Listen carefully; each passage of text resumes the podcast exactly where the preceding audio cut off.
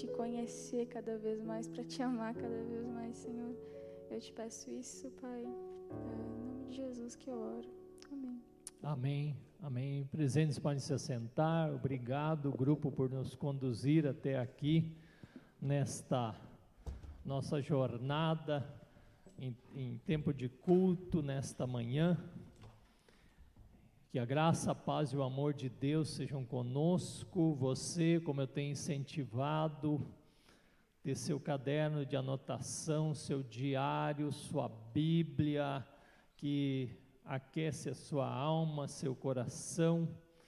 E nós vamos então seguir na nossa reflexão essa temática desse mês, que eu espero que esteja também falando ao seu coração de Deus é a salvação. É, Jonas disse isso no ventre do peixe: ao Senhor pertence a salvação, não há salvação em nenhum outro a não ser no Senhor, nosso Deus, por meio de Jesus. Salvação do quê? Salvação da nossa vida bagunçada, salvação de nossas opções desastrosas, salvação de nossa rebeldia, salvação do pecado que nos condena a uma eternidade longe de Deus. É muito sério isso. É muito sério quando falamos de salvação. Por isso que o seu coração esteja atento. E o que nós vimos até aqui nessa nossa jornada, viajando com o profeta Jonas. Jonas recebe um chamado de Deus, se dispõe rapidamente, vai e compra uma passagem, quer fugir de Deus num navio cheio de pessoas que não eram da sua cultura, não é? Do seu povo, e Deus manda uma tempestade terrível, o pavor toma conta daquela embarcação, e para resolver isso, então ele é lançado ao mar e um peixe o salva, não é? Falando em salvação, o peixe foi a salvação, um grande peixe. É, Deus ordenou ao peixe e ele é, engoliu, engoliu Jonas, como disse, diz lá no final do capítulo 1 e no capítulo 2 de Jonas, que você já pode ter aberto aí, Jonas finalmente ora e fala com Deus. E aí, aí no final do capítulo 2, depois de toda essa conversa com Deus, o peixe que obedece a Deus mais do que o próprio profeta, porque Deus falou para o peixe, ele sugou Jonas. Deus falou para o peixe e ele ah, é, eu queria usar uma palavra que agora ele, ele vomitou Jonas para a terra, né? Jogou Jonas para a terra.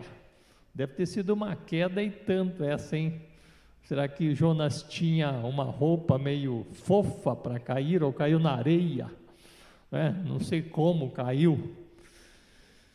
E aí é interessante que hoje nosso, nossa reflexão é, ela, ela vem pelo capítulo 3, você pode observar aí. Uh, capítulo 3 eu chamo assim, pregação irada, resposta inesperada. A gente usa assim um pouco essas rimas para a gente ir guardando assim algumas ideias, não é?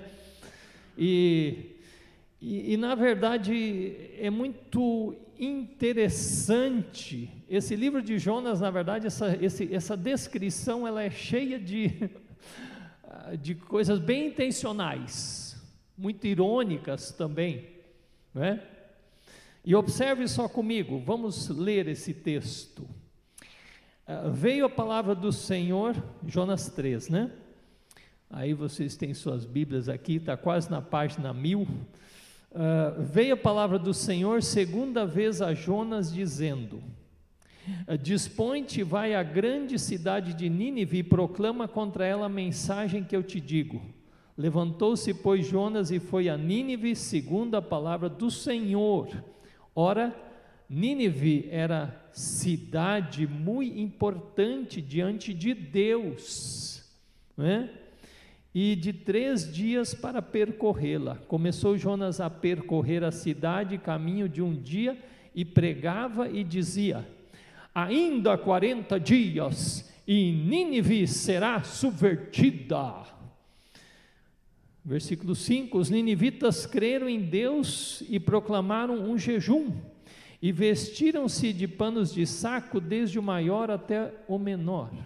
Chegou esta notícia ao rei de Nínive, ele levantou-se do seu trono, tirou de si as vestes reais, cobriu-se de pano de saco e assentou-se sobre cinza.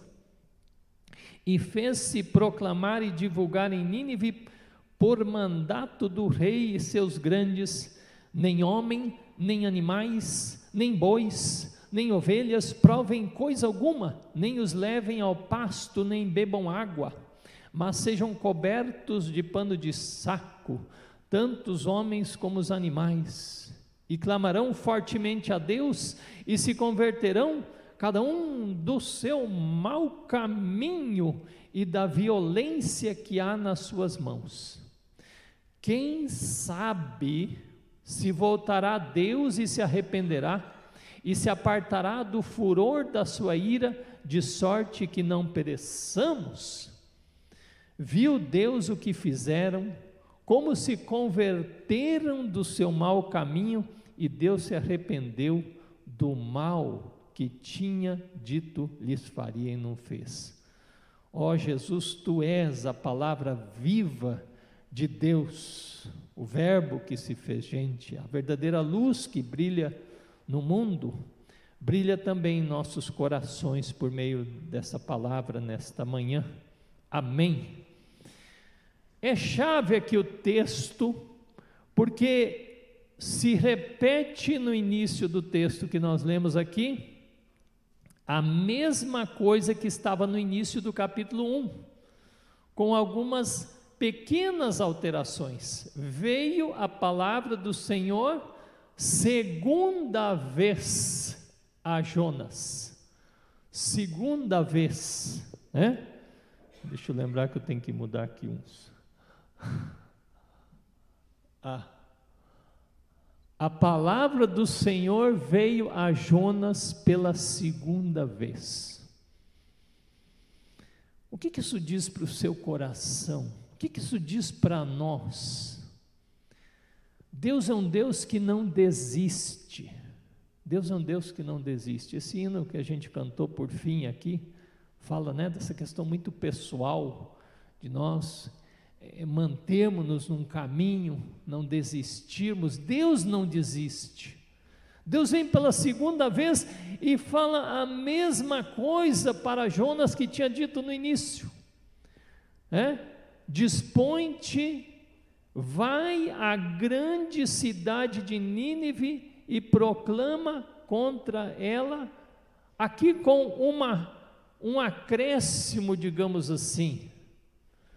É, Deus diz: vai falar com ela, mas uh, prega a mensagem que eu estou dando para você.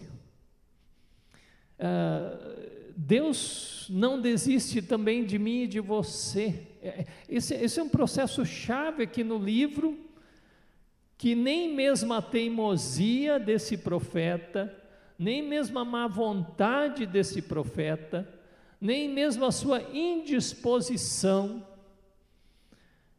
é capaz de intervir nos planos de Deus. Será que nós muitas vezes achamos também que nós podemos resistir contra os planos de Deus. E, e, Deus é, nesse sentido, é irresistível. Por que isso? Meus queridos, minhas queridas, ah, Jonas não se importava com esse povo de Nínive, está mais do que na cara. Jonas não amava essa cidade. Mas Deus se importava e Deus amava.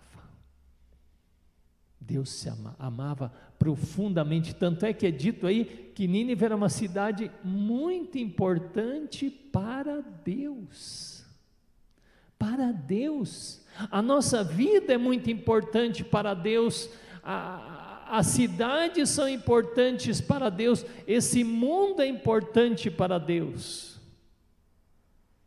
E, e, e Deus diz: Você tem uma mensagem minha para levar para este povo, uma mensagem minha, não sua, você tem para levar. Eu faço uma pergunta assim para nós. Ah, será que nós também não estamos entendendo que Deus passa para nós mensagens para a gente levar para os outros? Né? Deus tem mensagens que nós devemos levar para os outros. Isso é um chamado de Deus.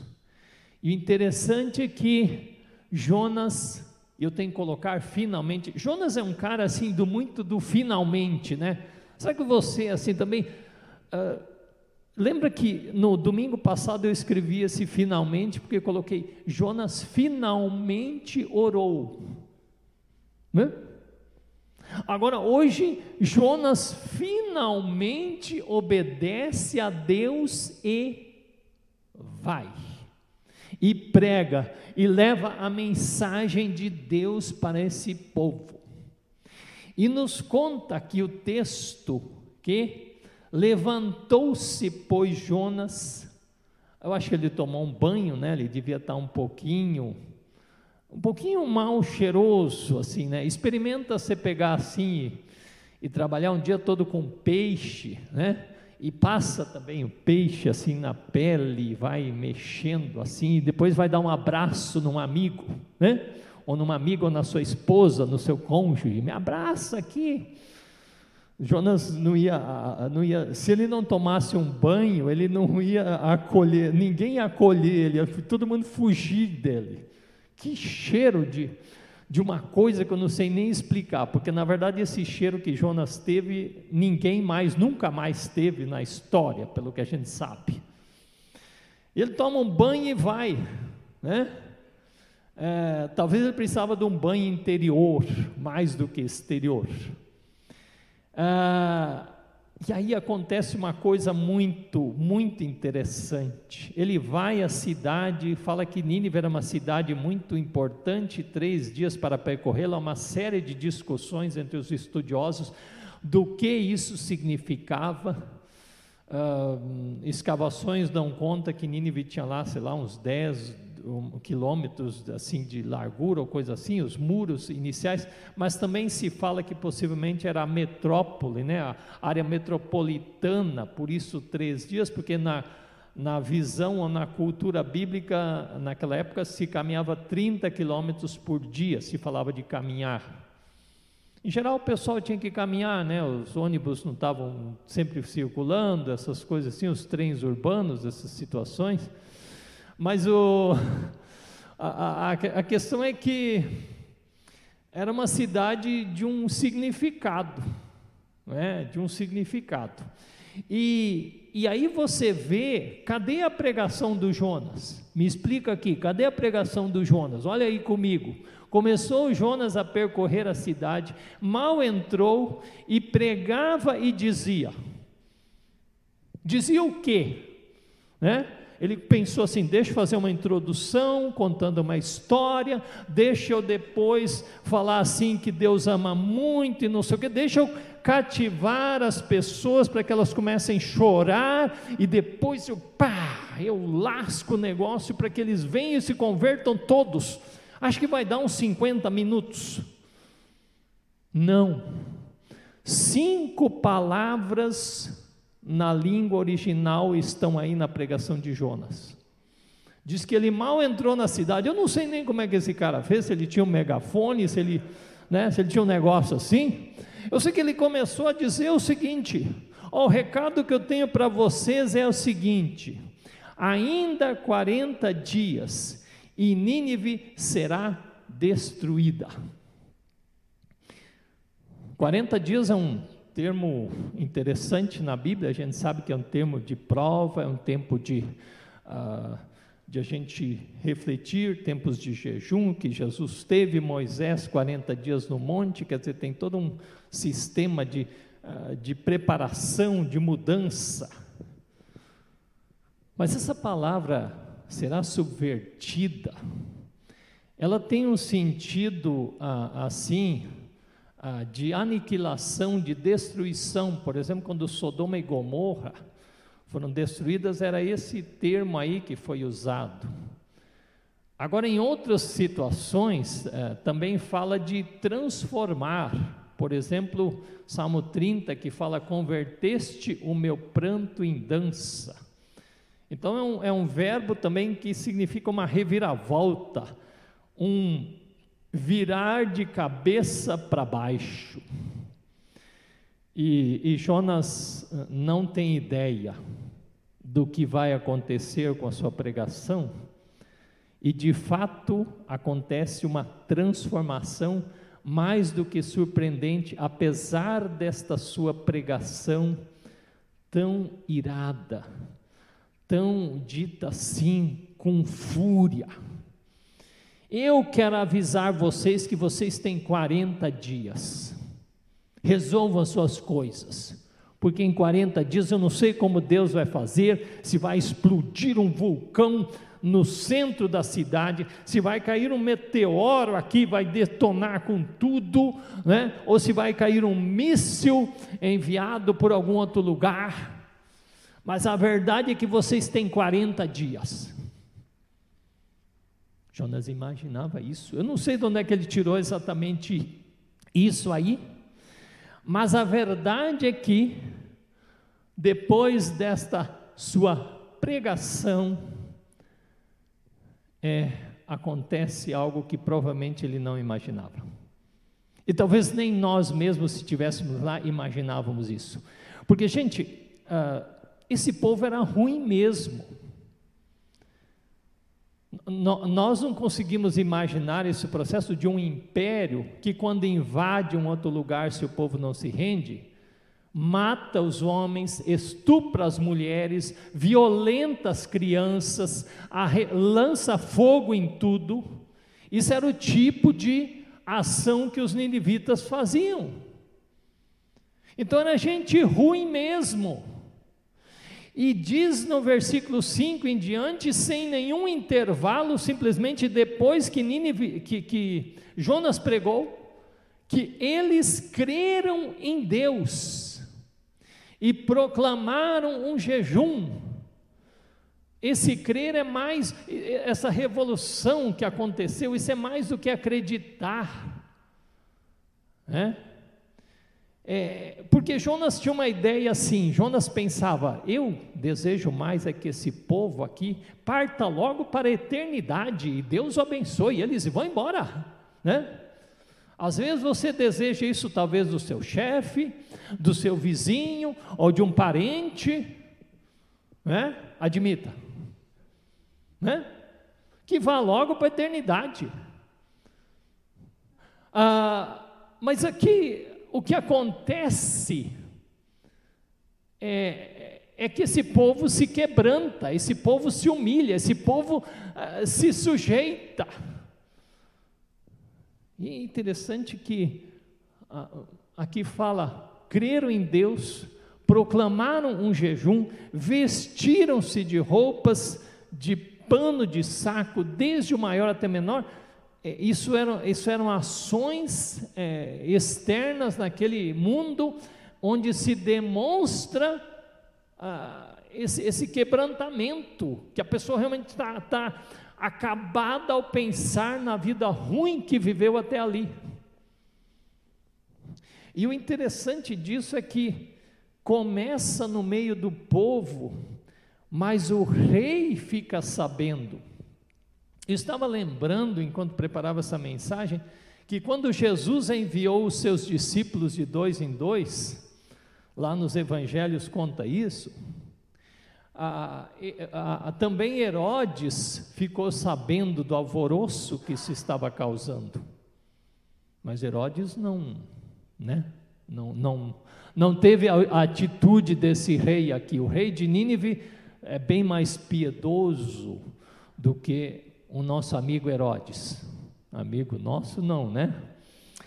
Ah, e eu, eu acho lindo que esse, esse, esse quebrantamento, essa consciência do pecado diante da santidade de Deus, da justiça de Deus, é, alcança todo mundo. Alcança os fracos, os poderosos, alcança os ricos e os pobres, alcança os servos, os senhores, todo o povo, as crianças, os adultos, os idosos. É um modelo lindo como a igreja primitiva também acolhia todo, todas as pessoas em nome de Jesus. E, e o simbólico para mim é a atitude do rei. Né? A gente diz ali, o rei, quando chegou essa notícia, ele se levantou do seu trono, saiu do seu trono. Eu fiquei pensando que simbologia maravilhosa. Nós muitas vezes estamos sentados nos nossos tronos, trono do nosso eu, de satisfazer seus desejos, né? de dominar. Ah, Orane, Orane Família falava algo sobre isso hoje, nós lemos. Ah, de nós sermos senhores soberanos de nós mesmos, de nós decidirmos o que bem queremos, de satisfazer. Eu mereço, né? Essa expressão que às vezes se fala por aí, para justificar lá algumas coisas tão próprias de egoísmo e tudo mais. Mas esse rei sai do trono, porque nós sabemos que o trono só pode ser ocupado por um único. Amém?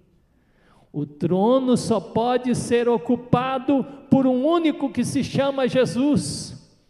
Ele é o Rei dos Reis, o Senhor dos Senhores, e é preciso que nós saiamos do nosso trono para deixarmos Jesus, como cantamos hoje para deixarmos Jesus tomar lugar no trono da nossa vida. Saiamos do trono e vamos nos prostrar, sim, sentados em cinzas, em panos de humilhação, de quebrantamento, porque aqui nós estamos falando de uma questão muito séria e importante. Nós estamos falando de humildade e arrependimento. E quando Jesus começou a sua pregação, lá em Marcos 1,15 está dito: o reino dos céus está se achegando, arrependam-se e creiam no Evangelho. O que, que é esse arrependimento, meus queridos? O que, que é esse arrependimento? Arrependimento é a nossa consciência de que nós. Deixa eu arrumar aqui.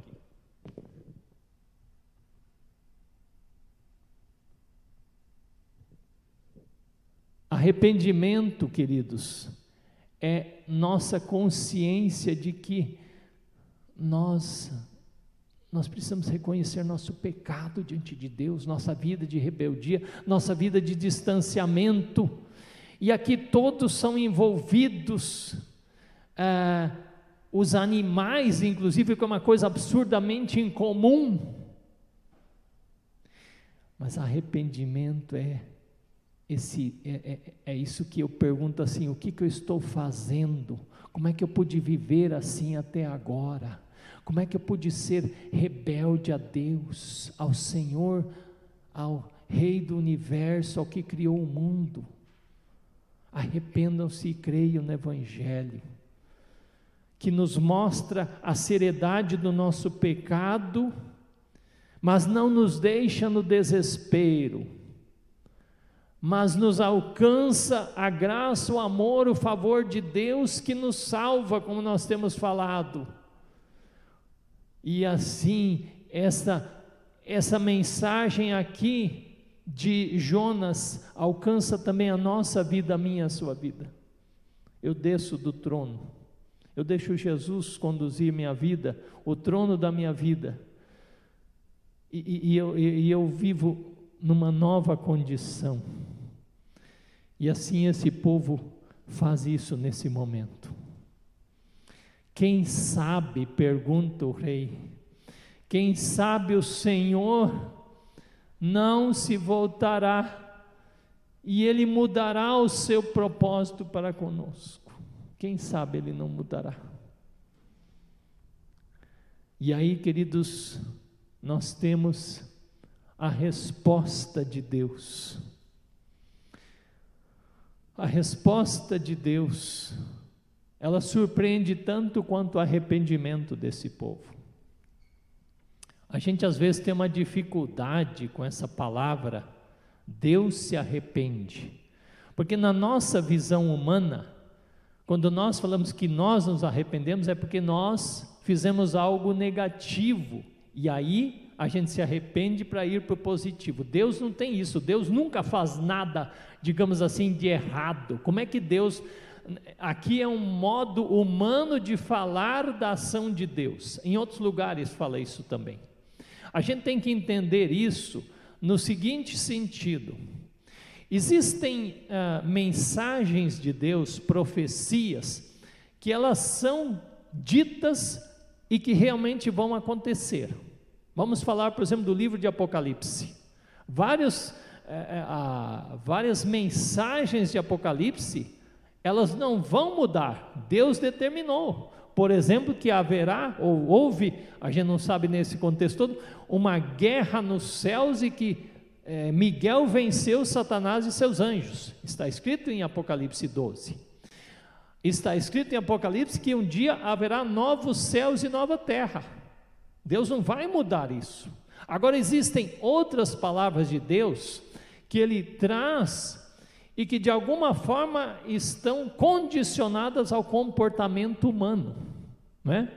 E por isso é usada essa expressão arrepender-se. É melhor a gente dizer Deus muda, né? O, a direção por causa do quebrantamento. Não há nenhum problema com isso, com a soberania de Deus. Deus faz o que Ele bem quiser. Deus faz o que Ele bem quiser, Ele é soberano. E por isso o Senhor, nós podemos falar assim: Deus muda de ideia em relação àquele povo, assim como Deus mudou de ideia em relação a Acabe, aquele rei ímpio, que, que se arrepende, Deus lhe concede mais um tempo e assim por diante. Deus é soberano. E assim o mal não acontece. Esse povo se arrepende, Deus suspende o mal que traria e deixa-os conduzirem e conduz a sua história. Eu quero ir para o finalmente e fazendo essa pergunta. A palavra do Senhor vem a nós hoje. E eu pergunto qual é o lugar da palavra de Deus na minha e na sua vida. Será que nós temos consciência de que não é só Jonas que recebe palavra do Senhor para proclamar aos outros, para levar aos outros a mensagem do Senhor? Qual o lugar, primeiro lugar, do arrependimento na minha e na sua vida? nós precisamos ter consciência de que não somos tão melhores do que talvez o vizinho, do que talvez o chefe, do que talvez aquele parente perdido. Nós não somos, nós precisamos também. O arrependimento é para entrar no reino e para permanecer no reino, como nossa doutrina luterana ensina, que precisamos afogar, matar o velho homem todo dia, a tentativa de colocar no trono nosso eu e reconhecermos nossos pecados, que nos afastam de Deus. E a questão adiante é: qual a visão que nós temos do lugar onde nós vivemos? Aqui tem algumas pessoas vivendo em outras cidades, mas nós vivemos aqui em Caxias do Sul. Deus disse que amava Nínive, cidade muito importante para ele. E Deus vai dizer de Caxias, de outros lugares, que também é cidade muito importante para ele. Eu até peguei um mapa aqui assim de Caxias, né? Do, do, município, acho que isso aí, a região maior. Mas eu penso na cidade. Deixa eu dizer uma coisa que tem passado no meu coração. Quando eu estava preparando já antes esse texto, já desde que eu estou aqui, eu fiquei pensando essa questão. Três dias para caminhar em Nínive.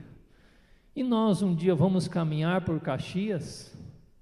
caminhar com o coração sensível, olhando o que está acontecendo nessa cidade. Eu continuo desafiando, eu já falei isso aqui. Essa semana, quando você circular por Caxias, concentre-se. Hoje mesmo, quando você for para casa, os que estão aqui, vai dirigindo, né? Mas às vezes a gente tem que caminhar pela nossa vizinhança, olhando, orando, Senhor, o que que tu tens para essa cidade?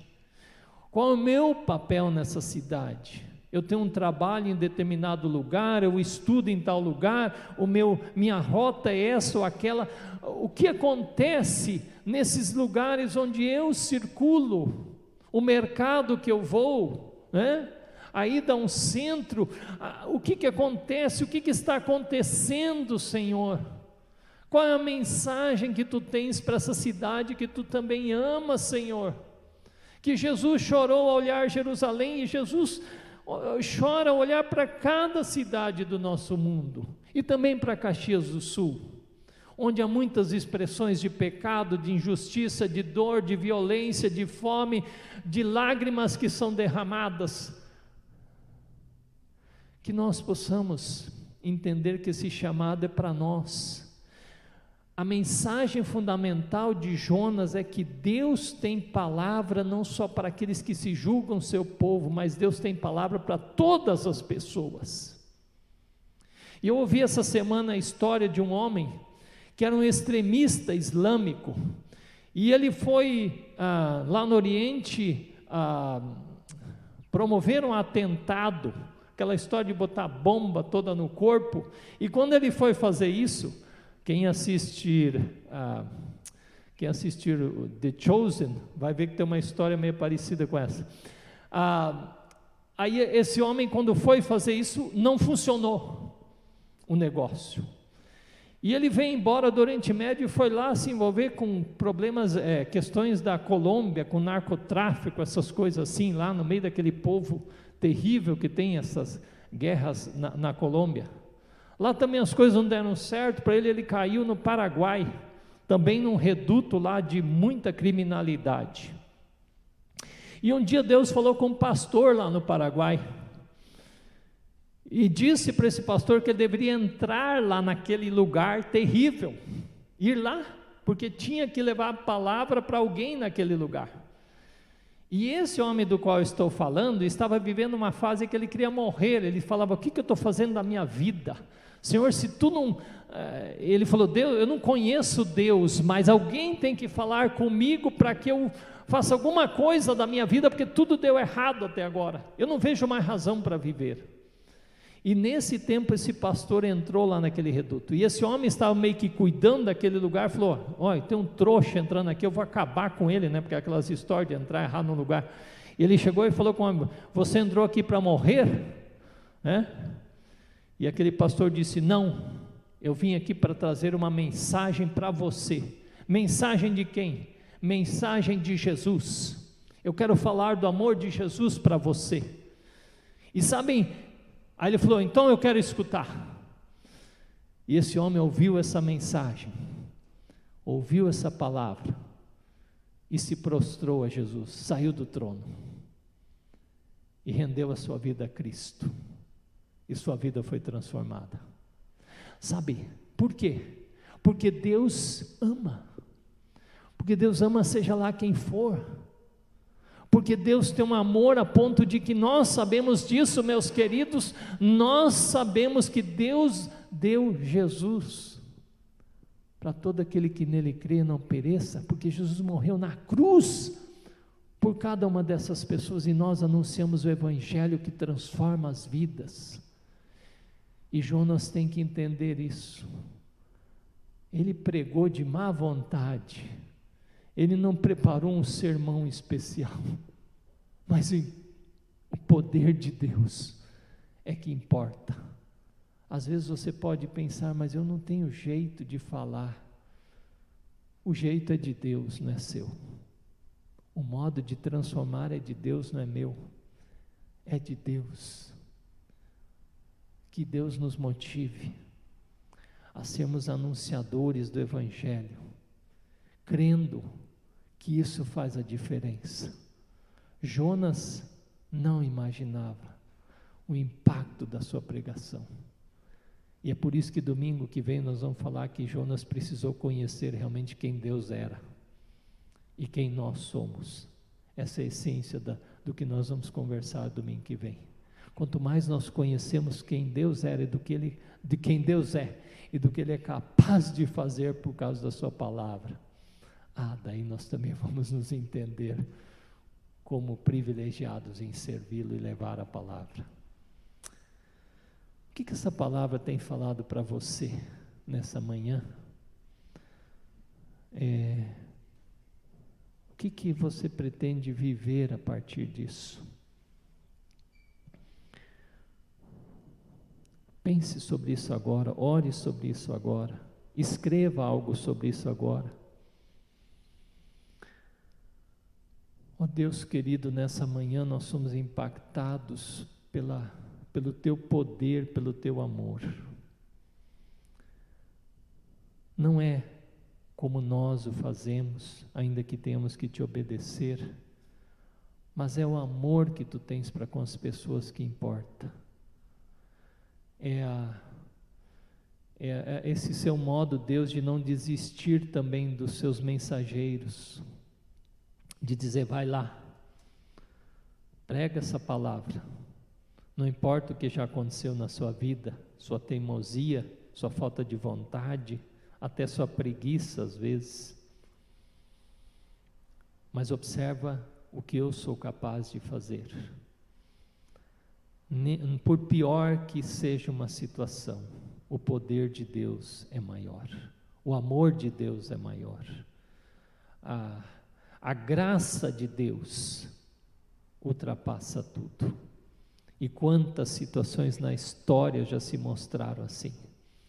Então, nessa manhã, nós somos impactados por essa transformação desse povo e motivados a caminharmos na nossa cidade, orando por pessoas, perguntando onde o Senhor me envia, qual a palavra que eu tenho para dizer.